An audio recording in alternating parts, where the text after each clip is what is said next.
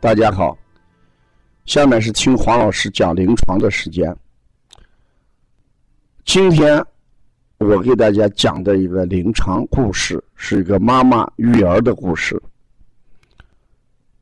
谈到咳嗽，我们一位妈妈曾经给我们推荐过一个泡脚的方子。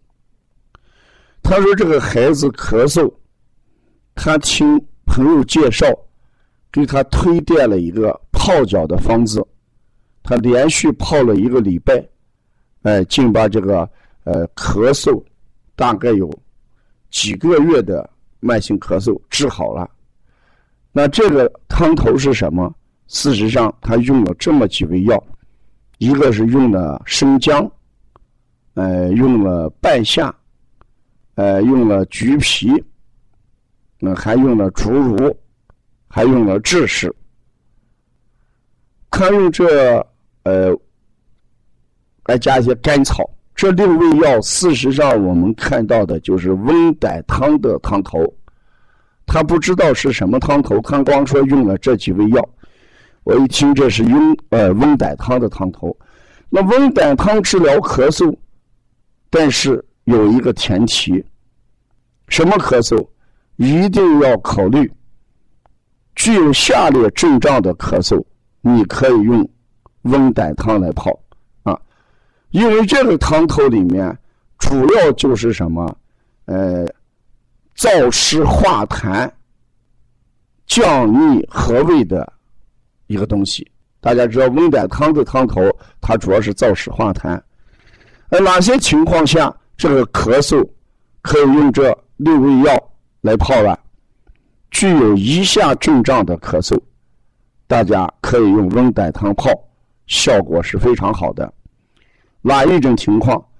舌苔厚黄腻，舌苔厚黄腻，这个腻就是什么？就是有痰的一个有湿的表现，而黄是代表有热，所以这里面这六味药里面半夏。它本身就有降逆、嗯燥湿化痰的功效，而这里面的竹茹呢，它主要是清的是热，化热痰，化热痰，所以舌苔厚黄腻可以用这个泡。还有一种情况，齿痕舌、胖大舌。这种情况也是体内有湿的表现，胖大舌、齿痕舌。还有一种情况，孩子下午不想走路，特别下午，我们说，呃，腿重如灌铅，事实上也是湿下行的表现。还有一种情况，大便黏，黏马桶，擦屁股擦不干净。还有一种情况，孩子老感觉到头疼，说不清的头疼，就是头蒙蒙的，我们把它叫头重如裹。如果具备这几种情况的话，你完全可以用温胆汤来泡脚，而且效果还是比较明显的。刚才讲在温胆汤里面的半夏，它有降逆和胃、燥湿化痰的功效。而这里面的竹茹呢，它有清热化痰，哎，这个止呕止渴的功效。而枳实在这里面主要是通过行气来消痰的。那这些东西放在一起，共同的特点就是祛湿、降逆、止咳。所以温胆汤的用法，呃，我们一定要会用。那我想把这个妈妈分享的讲给我们是什么意思？有两点，我们每一个育儿妈妈都可以把她自己获得的一些好的方法，应该通过我们分享出来。这样的话，我们真正就做到幼无幼以及人之幼，老无老以及人之老。前面我曾经。分享过一位妈妈，她如何治疗支原体的？她用的泡脚方子就是生姜、艾叶、紫苏、花雕这四味泡脚，支原体得到控制。我就推荐了无数个妈妈，遇到有支原体，都用这个方子，效果很好。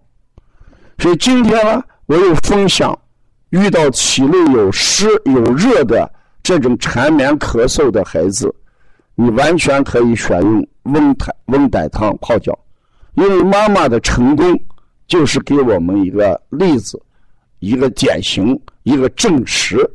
所以，如果具备这几种情况，希望大家可以选温胆汤。我再说一下方子：生姜、半夏、橘皮。竹茹、枳实和甘草，这个量里边的话，生姜量嗯大一点，一般是十十二克左右。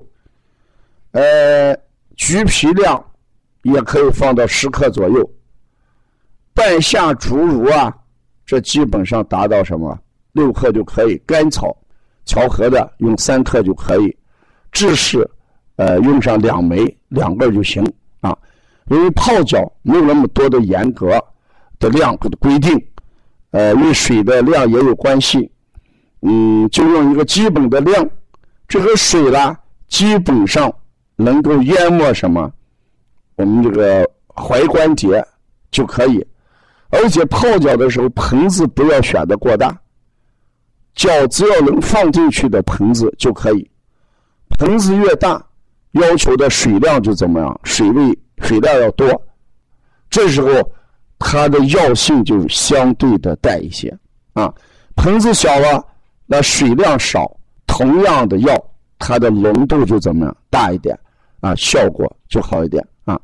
这需要我们同行也好，还是育儿妈妈也好，有好的一些呃外用方法，有一些好的措施，你可以转告给我们，我们呢以分享的方式。